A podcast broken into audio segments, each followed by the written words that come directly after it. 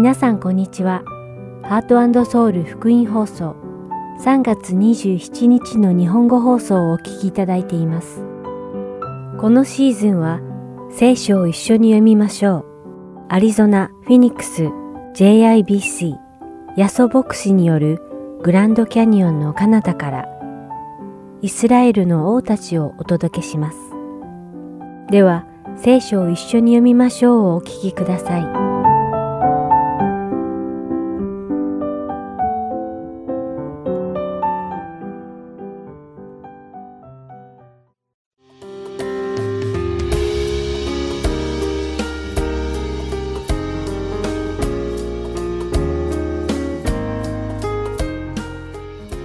皆さんこんにちは。聖書を一緒に読みましょう。三条の水訓編のお時間です。お相手はダイヤモンド優子がお送りします。この番組をお聞きの皆さんは、会話の中で、本当だよ、誓ってもいいよ、というような言葉を言ったり聞いたりしたことはありますか？多くのリスナーの皆さんが、おそらく一度はこのような言葉を使った、もしくは耳にしたことがあるのではないかと思います。では、一体どういう時にこのような言葉が使われるのでしょうかそうですね。通常、あまり人が信じられないことを言うときに、相手に信じてもらおうとして、こういった表現が使われますね。私も小さい時、自分の話が友達に信じてもらえなさそうな時に、誓うと言って信じてもらおうとした記憶があります。そしてこの言葉は、英語では I swear to God と言います。これは直訳すると、神様に誓うとなりますが、言っている当人は実際に神様に誓っているつもりではなく、単に自分の言葉が真実であることを強調するために使います。しかし、口だけだとはいえ、多くの人は自分の言うことを信じてもらうために、神仏に誓ったり、天や地に誓ったり、目に見える何か偉大で素晴らしいものに誓ったりします。中には自分の命をかけて誓う人もいます。実は今日私たちが一緒にお読みするマタイの福音書5章の33節から36節ではイエス様は決して誓ってはいけませんとおっしゃっているのです。それでは今日の聖書箇所マタイの福音書5章33節から37節を読んでみましょう。さらにまた昔の人々に偽りの誓いを立ててはならない。あなたの誓ったことを主に果たせと言われていたのをあなた方は聞いています。しかし私はあなた方に言います。決して誓ってはいけません。すなわち天を指して誓ってはいけません。そこは神の御座だからです。地を指して誓ってもいけません。そこは神の足台だからです。エルサレムを指して誓ってもいけません。そこは偉大な王の都だからです。あなたの頭を指して誓ってもいけません。あなたは一本の髪の毛すら白くも黒くもできないからです。だからあなた方は、はいははい、いいえはいいえとだけ言いなさい。それ以上のことは悪いことです。つまり、イエス様がおっしゃっておられるのは、私たちには、私たちが誓っている対象、つまり、神仏や天や地や自分の体や命などに対して、何の権限もないから、何の権限もないものに用いて誓ってはいけないとおっしゃっておられるのです。なぜなら、すべてのものは神様が創造された被造物であり、この世のすべてのものに対して権限をお持ちなのは唯一神様だけだからです。このように自分に権限のないものに対して誓うという行為は神様を冒涜したとても傲慢な誓いで自分を証明するためにむやみやたらと神様のお名前を用いて誓うのは良くないことなのです。さらにイエス様は続く37節で、だからあなた方ははいははい、いいえはいいえとだけ言いなさい。それ以上のことは悪いことです。とおっしゃっています。つまり、単に正しいことには正しいと言い、正しくないことには正しくないと言いなさいとおっしゃっているのです。そしてそれ以上付け加えられる言葉は悪から出るものだとおっしゃっています。リスナーの皆さんにはお分かりだと思いますが、もちろんこの御言葉は人が会話するとき文字通りにはい、正しい、あるいはいいえ、もしくは正しくないとだけ言えという意味ではありません。イエス様の御言葉は私たちが自分を証明するために詳細な説明が必要ないほど常に正直に生きるようにとおっしゃっておられるのです。また反対に私たちがいいえまたは正しくないと答えるときも同様です。自分の言葉に常に何か説明を付け加えなければならず、誓いまでしなければならないとしたら、おそらく正直な人生を送っていないからではないでしょうか。皆さんが神の子にふさわしく正直で、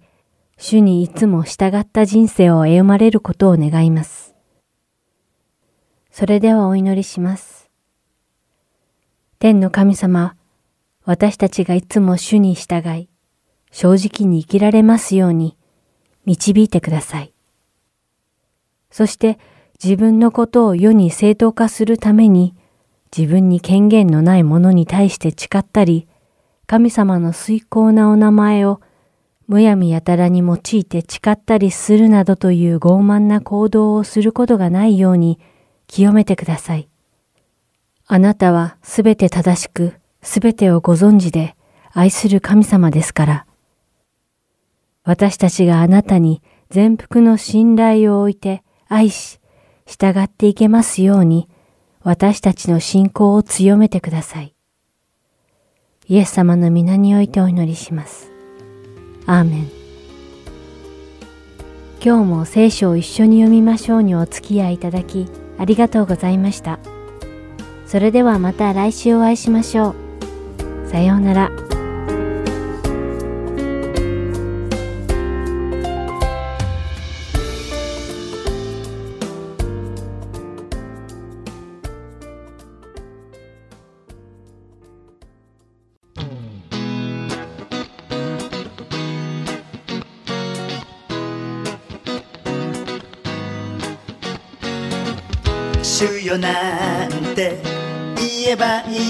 しょう命与え救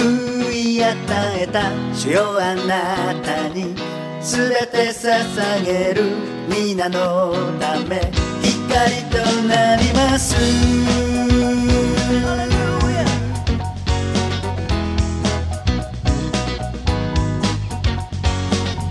主よ毎日御言葉に立ち祈りますあなたを知るため一歩ずつ導かれるためいつも世の光となります。Everyday あなたのため。Everyday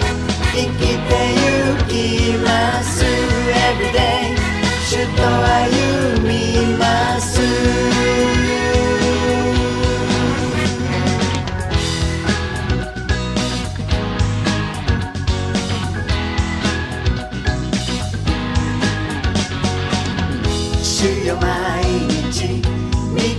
ばに立ち祈ります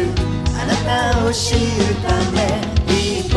ずつ導かれるためいつも世の光となります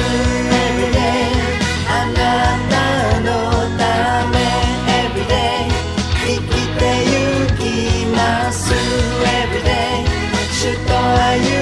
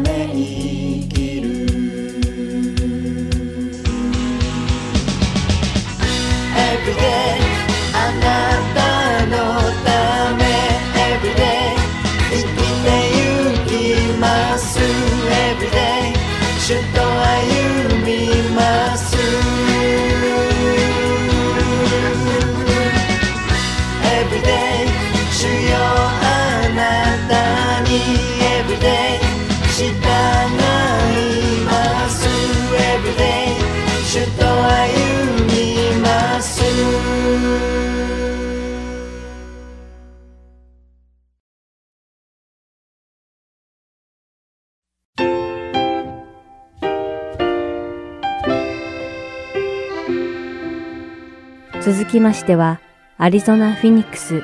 JIBC ヤソ牧師によるグランドキャニオンの彼方からをお聞きください。今日のタイトルは、生きているです。ヤソ先生のお話を通して、皆様が恵みのひとときを送られることを願います。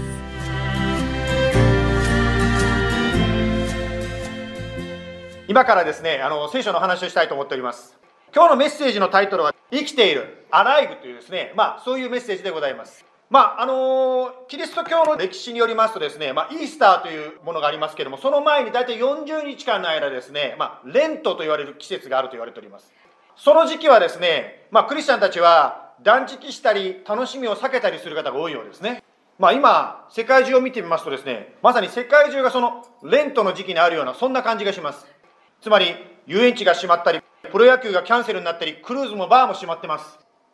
今から2000年ほど前のある日曜日なんですけど、2人の人がですね、エルサレムから別の町に向かって旅をしておりました。歩きながらですね、町の噂を話し合っていたんです。まあ、当時は今のようにですね、インターネットとかテレビとかありませんから、どうやって街のニュースを聞くかというと、口コミになります、口コミ。お互いにこう、ひそひそ話しながらですね、聞いた？奥さん聞いた？そんな感じでですね、お互いにこう話していくわけです。その2人の人がですね、エルサレムから別の町に歩いていく途中で、ですね、見知らぬ人がその2人の会話に加わってきたんですね。そしてその人はこう言いました。2人で話し合っているその話は何のことですか？するとですね、その2人の人はこう言ったんですね。え？あなたは町中の噂を知らないんですか？するとですね、このような言葉が聖書に載っておりますけれども、ルカの福音書の24章の19節から20節にこういう言葉が書いてありますね。2人は答えた。ナザレ人イエスのことです。この方は神と全ての民の前で、行いにも言葉にも力ある預言者でした。それなのに、私たちの祭司長や指導者たちは、この方を引き渡して死刑に定め、十字架につけたのです。まあ、十字架につけたのですと言いました。この日はですね、金曜日でありました。アメリカでいうところの Good Friday になりますね。 Good Friday をですね、祝わない地域でもですね、このイエスという人間が歴史的に存在したということは認められているんではないでしょうか。そしてそのイエスという方がですね、まあ、処刑されたという、そういうことでありますね。しかしこの金曜日に処刑されて殺されて終わっていたらキリストと関連づけることはなかったかもしれません。ですから処刑だけではなくてその続きがあるんです。ルカの福音書の24章の21節から23節までこう書いてあります。事実そればかりでなくそのことつまり金曜日のことがあってから3日目になりますがまた仲間の女たちが私たちを驚かせました。その女たちは朝早く墓に行ってみましたがイエスの体が見当たらないので戻ってきました。そして天使たちの幻を見たが天使たちはイエスは生きておられたと告げたというのです。金曜日から3日目金土日の3日目の日曜日にですね、まあ、キリストがよみがえったということがあったということなんです。それを記念してクリスチャンたちがキリストのよみがえった日曜日の朝に礼拝するようになりました。ですから礼拝する日なので、まあ、仕事を休む。だからこそこの日曜日が休みの日になった。そういう流れもあるわけですね。まあ実は1週間が7日ということも聖書の教えから来ておりまして聖書の一番最初の本の創世記というところに神様が世界を7日間で作ったと書いてあります。ですからその最初の日である日曜日にクリスチャンたちが神を礼拝イエス様が蘇ったことを記念して礼拝するようになった。それが日曜日の休みの始まりです。ですからこれをご覧のですねクリスチャンでない方もですね何らかの形でイエス・キリストのこのよみがえりの話と日曜日の休みという形であなたとの関係もあるかもしれません。まあここでですねキリストはよみがえったというふうにこう書いておりますね。そしてよみがえったということは死んでないつまり今を生きているということなんです。今日このビデオを見てる方の中で本当にイエス様生きてるんだそうだと思う方はどのぐらいいらっしゃいますでしょうかね。すいませんビデオなんでですねそっちの顔が見えないんですけどね多分手を挙げてる方いるかな？ね。はい。私は信じてますという方いらっしゃると思うんです。実はですね私はもともとはですね手を挙げるようなつまりイエス様しんあのですね蘇ったことを信じる人ではなかったんです。今日はですね子供さんたちがですねここで劇をしてくれましたよね。私はですね小さかった頃はですね実は教会に、えー一応行っておりました。しかしイエス様は信じておりませんでした。まあ言ってたというか自分から言ったんではなくてお母さんに連れられて、まあ、言ってたんですね。私のその子供の頃の教会の印象というのはつまらないでした。ですからですね今でもですね若い方の中で特に中学生高校生の方がですね教会に行くって聞くと私は尊敬します。私は全然そういう気持ちがなかったからです。ところがですね私が大学生になって一人で住むようになりました。そんな時にですねこういう事件が起こったんですね。これはですねアメリカのスペースシャトルチャレンジャー号がこう登っていってバーンと爆発してしまったシーンですね。その時代はですねだいぶ前の話かもしれませんけどもしかしまだパソコンというものがなかったスマホというのがなかった時代であります。しかしそういう時代にですねスペースシャトルはコンピューターをあのボディのちっちゃいボディの中にですね5台も積んでですねその5台が一生懸命計算しながらこの飛行経路を考えていくようなもう本当にもう何て言うんでしょうか未来のようなもう本当にその未来を生きていたものがあったんです。しかしその未来の担い手のシャトルがですね目の前でこうバラバラになってするのを私は見たんですね。なんて人間って脆いのかなと思いました。またですね私が大学に入った年にこういうことが起こりました。まあちょっと 夏メロという方もいらっしゃるかもしれないけどまあ私の頃流行ってたあのね歌いアイドル歌手でございますがまあ当時のですね売れっ子の松田聖子さんと坂本龍一さんの作曲の歌を歌うぐらいもう超超超売れっ子のですねアイドル歌手が急上昇人気を上げていた時期だったんです。その人気大絶頂の時に絶好調の時になんと彼女は自殺してしまったんです。私はそのことをですね本当に大学に入ってそれを知った時にですねまたがっかりしてしまいました。最高の人生を送ってるはずなのに人間が一番ですね本当に喜べるほどの最高の人生を送ってるはずなのになんでこんなことになってしまうんだろう。まあそんな中でですね大学生活をこう続けていきました私は。あの真面目に一応勉強したんですけど勉強だけではなくて結構遊んでおりました、まあ、当時はですねパーティーという言葉をコンパなんて言ってたんですけどコンパなんていう今の人知ってるかもしれませんけどコンパなんて言ってたんですね。でとにかくそのコンパが終わってですね一人でこう部屋に戻ってきます。一人でですねドアを閉めて一人になるとやっぱり心が寂しくなったんです。それを紛らわせるためにまた次の日騒ぎに行きます。しかし帰ってくるとまた寂しくなるんです。とってもなんかこう虚しい気がしてきました。まるでですねハムスターがですねこの何ていうんですかカゴの中で小さいところをくるくる回るものをですね回してこう走ってるようななんか全然どこにも行かない人生をこう生きていくだけ。これで人間っていうのは終わってしまうのかと思ったんです。その時に私は思いました。こんなのが人生であるわけがないと思ったんです。他に何か生き方がないのかなと思った。その時に私が思い出したのが私のお母ちゃんの姿だったんです。母ちゃんはあのつまらない教会。別にこの教会がつまらない先生、すいません、あの教会の先生見てたら別に先生がつまらないって言うんじゃなくて、あの、私にとってはですね、その当時、若い私にとっては教会全部が、全部の教会がつまんないと思ってたんですけど、そのつまらない教会に母ちゃんは毎週行ってるんですね。なんでそんなに母ちゃんが引きつけられるのかなということがちょっとこう、ふと思ったんですね。でそう思って自分で初めてですね、行ってみようと思って教会に行きました。そこで聞いたのがですね、このイースターの話ですね。つまり、イエス様が十字架にかかって、私の罪のために死なれ、3日目によみがえったという、その話であります。しかしですね、その話を聞いたとき、私は信じられませんでした。というのは、もしですよ、仮にですよ、私だったとしても、目の前でイエス・キリストが十字架にかかって、俺はお前のために苦しんでんだぞと言いながら息を引き取っていくならば、ああ、私のためにありがとうございましたと言えるでしょうけど、2000年前ですからね。その時ですね、牧師先生が私のところに来てこうおっしゃったんですね。少しでも信じられるならば、それで十分ですよとおっしゃったんですね。私は少しだったらできるかなとこう思いました。100%信じきる自信はなかったけど、少しなら信じられるかなと思いました。それでそこでですね、牧師先生と一緒にお祈りして、イエス様を信じるとこう祈ったわけです。別に信じたからといってですね、大きな変化が人生にあったわけではありません。まあ、完璧な人間になったわけでもありません。しかしですね、一つ違ってきたことがあります。それはですね、聖書は今までつまらない本だったんですけど、なんか聖書を読んでると自分に語りかけるようなそんな気がするようになってきたんですよ。またですね、礼拝をして賛美を聞いてたり歌ってる人いるとなんかこう涙が出てきたりする。まあ、皆さんの中にもそういう経験された方いらっしゃるかもしれません。神様の霊に触れられるっていうんでしょうか。または霊的な目が開かれたっていうんでしょうか。まあ、イエス様がまるで自分に語りかけるようにこう感じるようになってきたんですね。心が騒いでる時に聖書の言葉を読むと何かこう心が急にですね平安になるんです。また賛美してるとですね、なんか心が急にウキウキとしてきて希望が湧いてくるんですね。また苦しい時にみんなに祈ってると心が本当に燃やされてきます。今日こうしてですね、一緒にビデオを通して礼拝しておりますけども、やはりですね、こう、もちろんこう、礼拝のメッセージを聞くのは素晴らしいと思いますし、YouTube チャンネル変えればいっぱい有名な先生のお話もたくさん聞くことができると思います。しかしですね、ちょっと物足りなと思うのは、実はこの、一緒に祈ったりする、この、なんていうんですか、まじ、一緒の、この一緒ですっていうか、日本語で訳せないな。とにかく、一緒にあるということですね。それがちょっとインターネット上足りないなという感じがするんです。ですから、この一緒に祈るとき、一緒に賛美するとき、本当になんかこう、特別な力があるんです。もしビデオを見てる方の中でですね、他のクリスチャンと一緒に祈ったり、一緒に賛美したことがない方がいるならば、いっぺん、本当にそういう中に自分を置いてみていただきたいと思うんです。まあ先週ですね、私たちはこうやってビデオチャットをこうね、やりましたよね。えーいろんな顔が、見慣れた顔が、顔が あまり見せないでということで。とにかくこうやってですね、あの、ビデオチャットで一緒にこうやってですね、集会もですね、私たちの教会ではやってるわけですけど、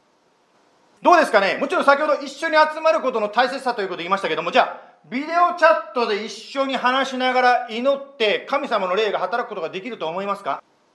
これは私に起こったことなので、そのまま言います。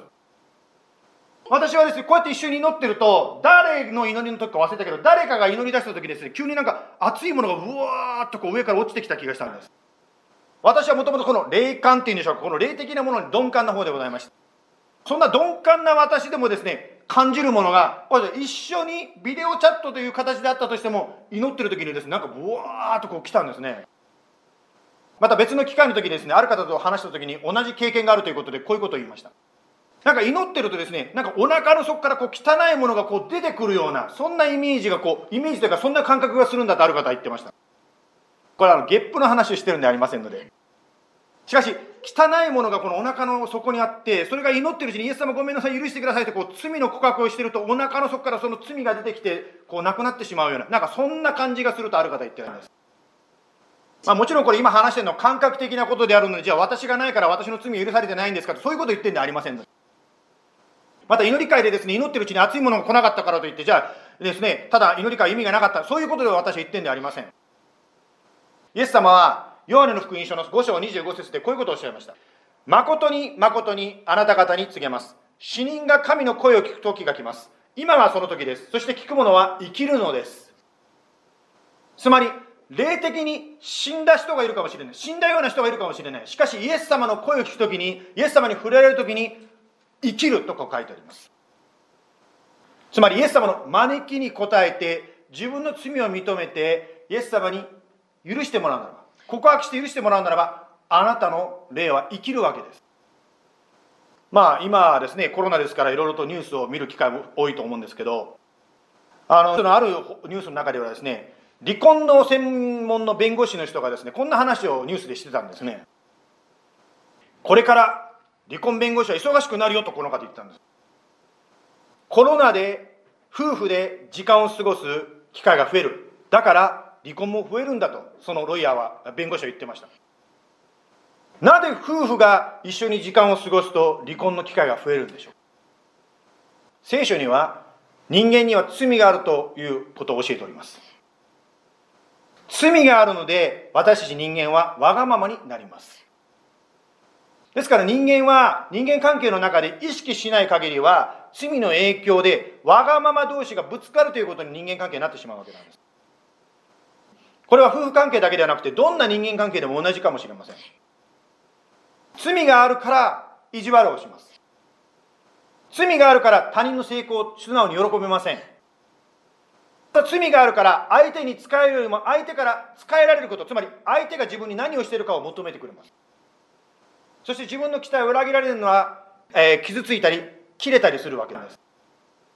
普段はですね、夫婦がそれぞれ、まあ、別々の生活を送っているというのが一般的ではないでしょうか。それぞれ仕事を持っております。それぞれスポーツとか趣味とかですね、それぞれの世界があるわけです。ですからお互いの罪があまり気にならないかもしれません。しかし一緒にいる時間が増えてくるとですね、逃げ場がないのでお互いの罪同士がこうぶつかり始めるわけなんです。そんな中でもちろん私たちはどうしたらいいんでしょうか？まあ、先ほどのですね、あの弁護士さんの弁護のために言っておきますとですね、まあ彼はそういうことが増えるかもしれないからこそ、こうしましょうねというふうに夫婦が仲良くする秘訣をいろいろ言ってくれました。ですからそのように様々な人間関係の秘訣や、またはカウンセリングを受けたりすることも役に立つと思います。ちょっとした言葉遣い、ちょっとした心がけでお互いの関係というのはすごく良くなるんです。というか、いや、その前に土台となる罪の問題を扱う必要があるんではないでしょうか。つまりイエス様にあなたの罪の問題を解決してもらうことを通してお腹の底からすっきりするわけです。もうルンルン気分になることができます。ルンルン気分で相手に接することができるようになります。これは結婚だけではなくて、親子関係や友人の関係、また職場関係、クリスチャン同士の関係にも生きてくる原則ではないでしょうか。過去に言ったこと、またしたことを後悔して生きています。どんなに悔やんでも、どんなに悩んでも、どんなに償いのために良い行いをしても、罪を犯したという、その現実は変わらないわけです。つまり、罪は許される必要があるのです。イエス様は、あなたや私の罪を許すために、私たちの身代わりになって罪の罰を受けて十字架にかかって死なれたのです。それがもうできたよ、完成したよということを示すために3日目によみがえられたのです。もしよみがえらなかったら、イエス様は今も死んだままかもしれません。もしかしたら多くの人がですね、今でもですね、イスラエルに行ってですね、イエス様のお墓を拝みに行ってるかもしれません。今やイスラエルにあるイエス様の墓は空っぽであります。イエス様は生きておられるわけです。今生きておられるから、私たちを今守ることができます。また生きておられるから、私たちの祈りに応えて働かれることができるんですね。また今生きておられるから、私たちの罪を許すことができるのです。イエス様は今日、日曜日の朝によみがえられたのです。イエス様を信じる祈り、祈りを通してですね、私イエス様を信じるんですけど、こちらにですね、3つのステップをちょっとこう、A、B、F、どっかで聞いたことある名前ですけど、A、B、F というですね、名前にちょっとですね、まとめてみました。A、つまりアドミット。つまり、私は罪人であるということを認めますということです。B は believe。つまり、キリストが私の身代わりになって死なれたということを信じるということです。F、フォローって書いてますけど、フォロージーダスって書いてますけど、キリストについていきますと決心しましょう。ですから、もしあなたがこの3つのことを信じますというふうにイエス様に言うなら、つまり祈るならば、あなたはイエス様によって救われるわけです。ちょっと祈りたいと思うんですね、一緒にね。もうすでにイエス様を信じた方も、よかったらこの ABF3 つのポイントで一緒に私が祈りを言いますから、ついてきていただけますか？では、お祈りします。どうぞ目をつむってください。私が今から言いますから、それについて祈ってください。イエス様、私は自分が罪人であることを認めます。どうぞ私を許してください。イエス様が私の身代わりとなって十字架にかかって死んだことを信じます。イエス様についていきます。どうぞ私を導いてください。どうぞ私を守ってください。どうぞ私を引き上げてください。イエス様感謝いたします。イエス様の名前によって祈ります。アメン。このようにですね、3つのポイント。あの、この3つのポイントに祈るならば、あなたはイエス様を信じた、つまり救われた、またボーン投げにしたということになります。ある方にとっては、え、こんなので救われるのと思う方いらっしゃるかもしれません。そうなんです。だからこそイエス様が十字架にかかったわけなんですね。私たちがどんなに良いことしても、どんなにですね、立派な人間になっても到達できない、それが天国であります。だからこそ、神様であるイエス様ご自身が苦しまれた。それを通して私たちは救われるわけなのです。ですから5歳の子供も99歳の方も、この祈りをもし本当に自分の心からするならば、あなたは救われるわけです。クリスチャンになるならばですね、短気な方もですね、変えられてきます。礼拝するとですね、終わった後なんかね、ルンルン気分になるんですよ。教会に行く前はですね、ピリピリ、なんかすごい今日カタカナ多いですけど、ピリピリしてたのが帰るときはルンルンになるんですよ。なぜならば、生きているイエス様があなたの霊に触れるので、あなたの霊が生き始めるからです。生きたイエス様と交わるならば、死は終わりではありません。たとえ病気で死ぬということがあったとしても、目を覚ますならば、痛みが消えてるんです。目を覚ましたときに、あなたは天国にいるからです。私たちがどうして賛美をするときに心が引き上げられるんですか？というのは天国では賛美がいっぱいされているシーンが黙示録にたくさん書いてあるからです。ですから私たちが賛美するときに心はですね天国を感じてるんですね。天国に行くならばあの年を取って痛みがあっちこっちある体がですね若い時のようにこうなるんです。私だったらですね天国に行ったらこうなるんです。眼鏡がなくても見えるようになってです。このようにイエス様を信じるときたとえ死ぬということがあったとしても新しくされるのです。ですから先ほどはですねイエス様信じてない方のことを言いましたけどもイエス様信じた方についてちょっと話したいんですけどイエス様信じた方あなたはあなたの霊は今生き生きとしてますか？生き生きとしてますか？もし心にのしかかる罪があるならば私たちクリスチャンになったとしても生き生きとできなくなります。ですからその罪をイエス様にあって許していただく清めていただく必要があります。第一ヨハネの一章の9節にですねこういう約束があるんです。最後にそれを一緒に読みたいと思うんです。第一ヨハネの一章の9節。あのテレビをご覧の方はですねよよろしければ皆さん日本語と英語声を出してこの箇所を読みたいと思うんですね。では一緒に言いますよ。 One, two, three もし私たちが自分の罪を言い表すなら神は真実で正しい方ですからその罪を許し全ての悪から私たちを清めてくださいます。もう一度言いましょうもし私たちが自分の罪を言い表すなら神は真実で正しい方ですからその罪を許し全ての悪から私たちを清めてくださいます。お祈りしましょう。イエス様感謝いたします。イースターまあレズレクション復活の日は私たちのためです。イエス様自身十字架にかかる前にどれだけ苦しんだことかしかしあなたが苦しんでくださったからこそ今私たちに自由命が与えられました。今私たちが罪を告白する時またあなたを信じる時に私たちはもう一度魂がよみがえります。この罪の告白は他の人があなたに代わって心祈っている私に代わってすることはできません。しかし私たちが自分の罪を告白するならばあなたは許してくれると聖書は言っていますから。ですから告白します。そして許していただきます。清めていただきます。そしてルンルン気分になって今日一日過ごしていきます。そして周りの方にそのイエス様の愛をお分けします。どうぞ今日こうして一緒に礼拝しているお一人お一人の上に神様の守りがありますように。イエス様感謝いたします。イエス様の名前によって祈ります。アーメン。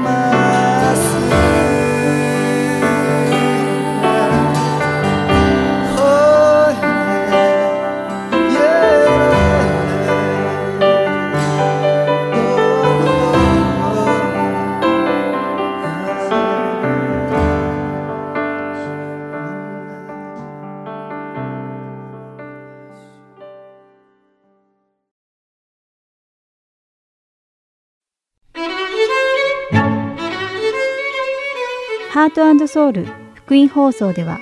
日本語放送だけでなく英語によるキッズプログラムも毎週放送しています。お子様にぜひ福音に親しんでほしいとご希望の方には無料 CD を送付しておりますので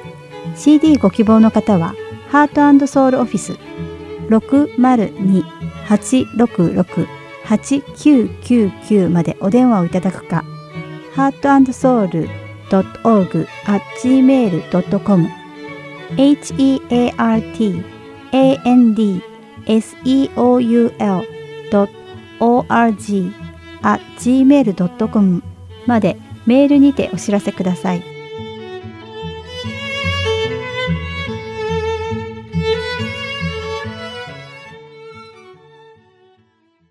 では、イスラエルの王たちをお聞きください。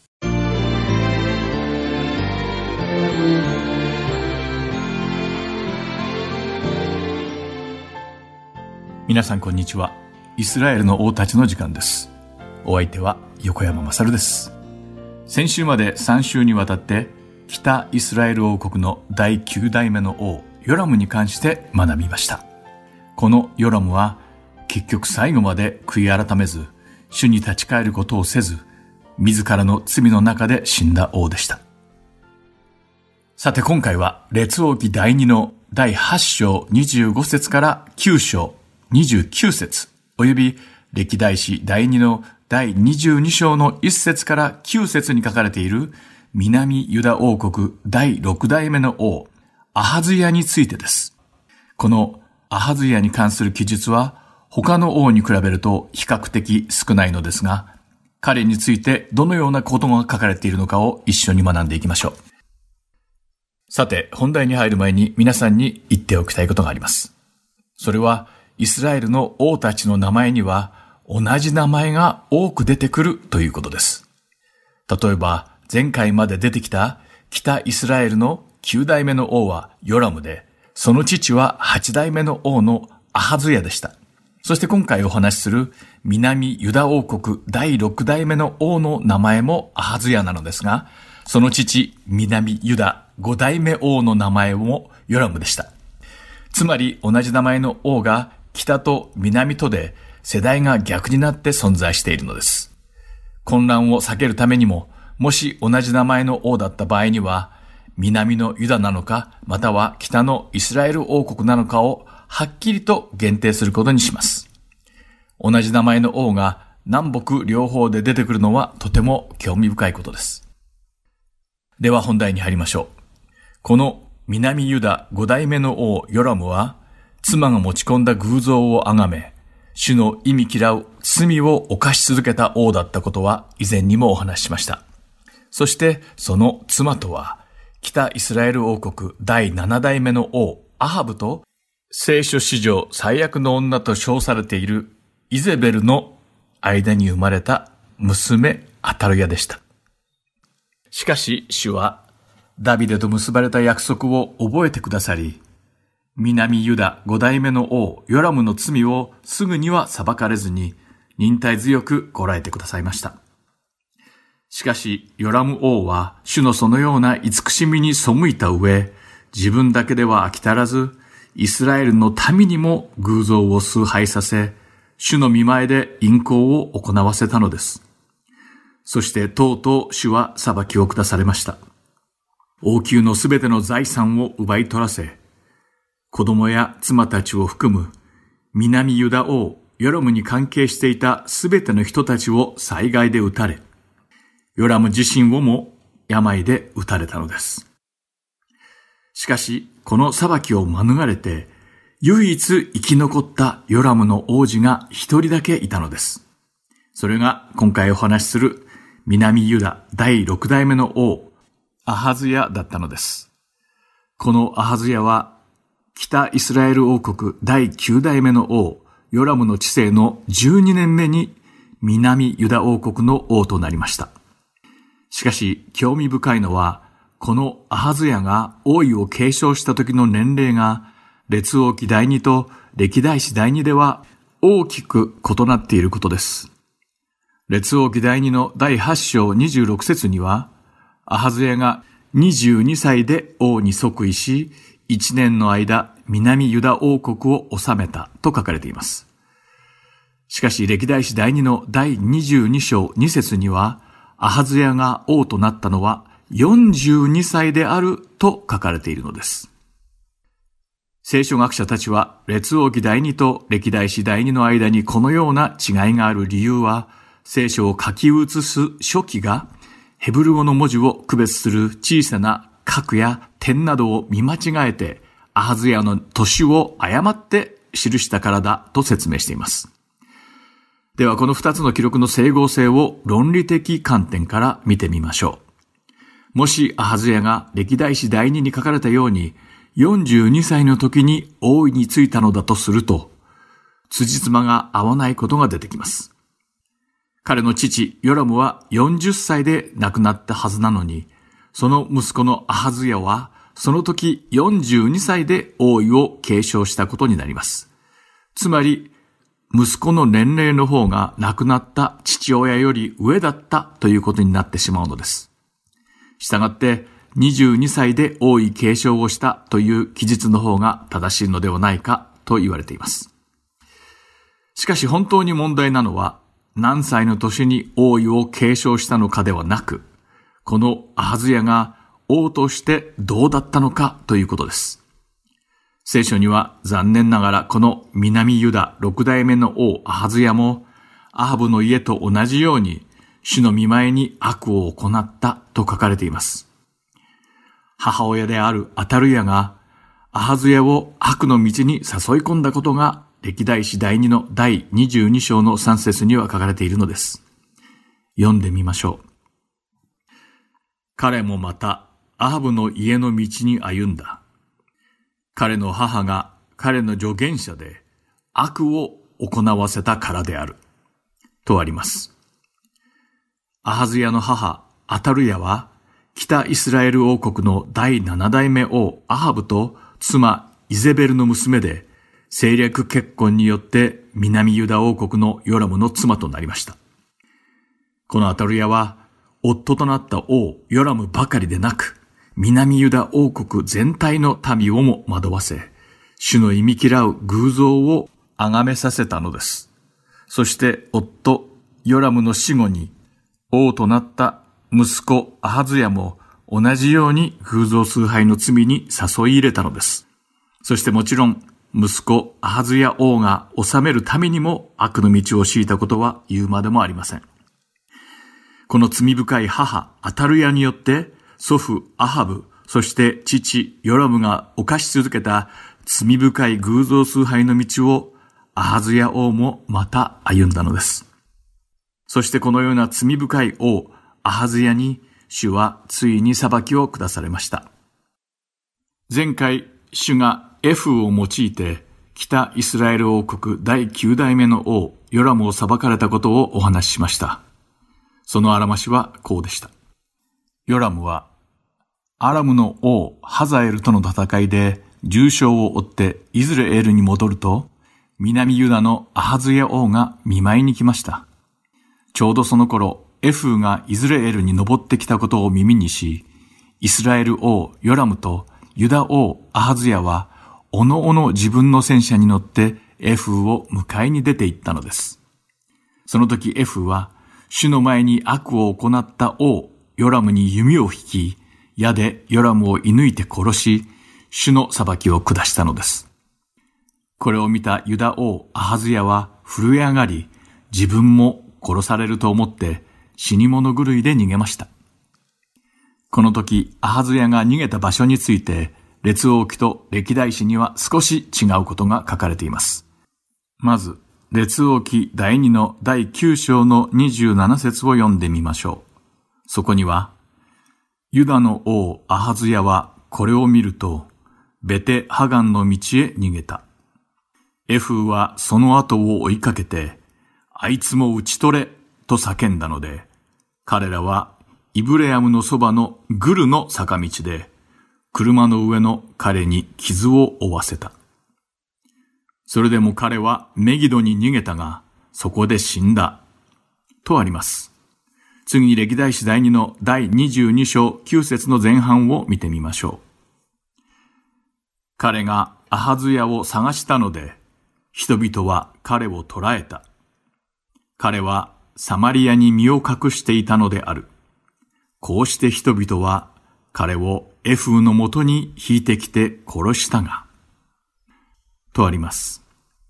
列王記によるとアハズヤはベテハガンの道へ逃げて傷を負った後メギドで死んだと書かれ、歴代史ではサマリアに隠れていたけれど見つかってしまって人々に捕らえられてエフーのもとに連れて行かれ、そこで殺されたと書かれているのです。一見するとこの二つの記録は異なるように見えるのですが、少しずつ補完し合っているところがあり、実は両方とも正しかったのです。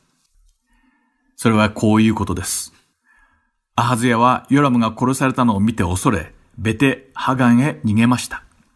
ベテハガンはイスラエルから南西に11キロほど離れたところで、この道はサマリアやエルサレムに通じていました。そこでアハズヤはこの道からサマリアまで逃げ延び、そこに隠れたのです。アハズヤを探して殺せとの命令を受けたエフーの部下たちは、サマリアまでアハズヤを追っていき、そこでアハズヤを見つけて捕らえ、エフーのところへ連行しようとしました。ところが、イブレアムのそばのグルの坂道まで来た時に、アハズヤが脱走したのです。しかし彼は、その時に傷を負ってしまいました。負傷しながらもアハズヤは、なんとかメギドまで逃げたのですが、結局そこで生き絶えてしまいました。アハズヤを追ってきたエフーの部下たちは、死んでいるアハズヤを見つけ、戦車に乗せてエルサレムへ行き、その亡骸を先祖たちと共に彼の墓に葬りました。さて、歴代史第2の第22章の9節には、王の死と共に、アハズヤの家は王国を治める力を失ったと書かれています。アハズヤが22歳で王位についてからたった1年で亡くなってしまったので、彼の息子たちはまだ幼く、とても王位を継ぐ能力はありませんでした。それはまた、アハズヤの母、アタルヤが政権を掌握してしまうことを防ぐ力が、アハズヤの家にはなかったことをも意味しています。歴代史第2の第22章の7節には、ヨラムのもとに行くことによって、アハズヤが滅びたのは神から出たことであった。とあり、アハズヤが滅びたことは主から出たことであったとはっきり書かれています。主は偶像崇拝を行い、またそれを民に奨励し、主の見前に悪を行い、罪を犯したユダの王アハズヤを、主の選びの器エフーで滅ぼし、その短いアハズヤの王座に終止符を打たれたのです。今回のイスラエルの王たちはここまでです。今日も最後までお付き合いいただきありがとうございました。ではまた来週お会いしましょう。お相手は横山まさるでした。さようなら。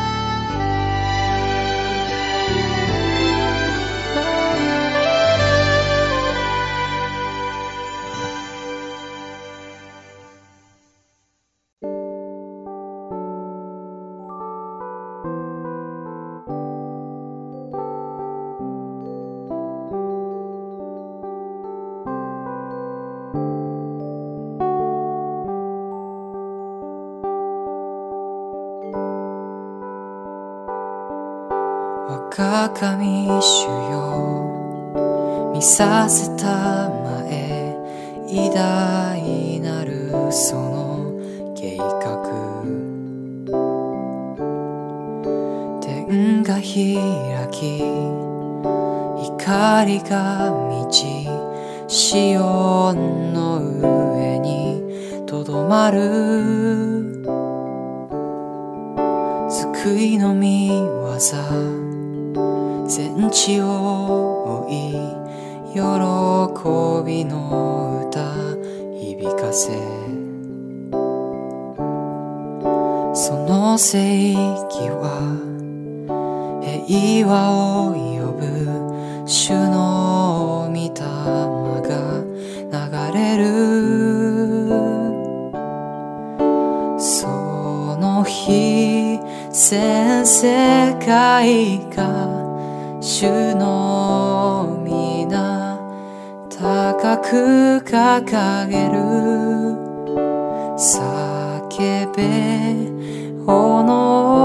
エスにハレルヤ栄光とはにあれ。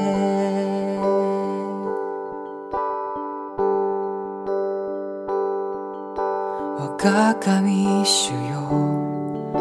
見させたまえ偉大なるその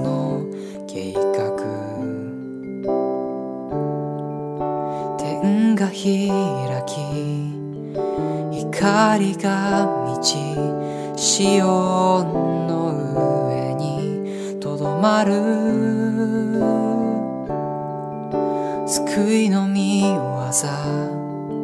全地を追い喜びの歌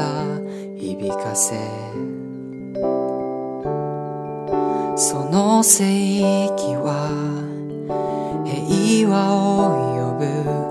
主の御霊が流れる。そ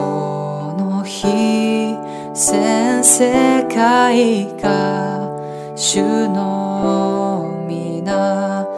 高く掲げる。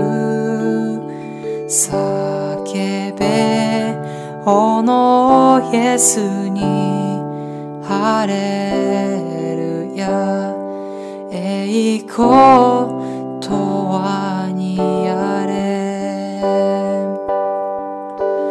おのなる主イエスに。千のなる主イエスに。勝利者なる子羊に。栄光とはにあれ。その日全世界が主の皆高く掲げる。叫べ炎イエスに。ハレルヤ栄光とはにあその日全世界が主の皆高く掲げる。叫べ炎イエスにハレや栄光とはにあれ栄光とはにあれ栄光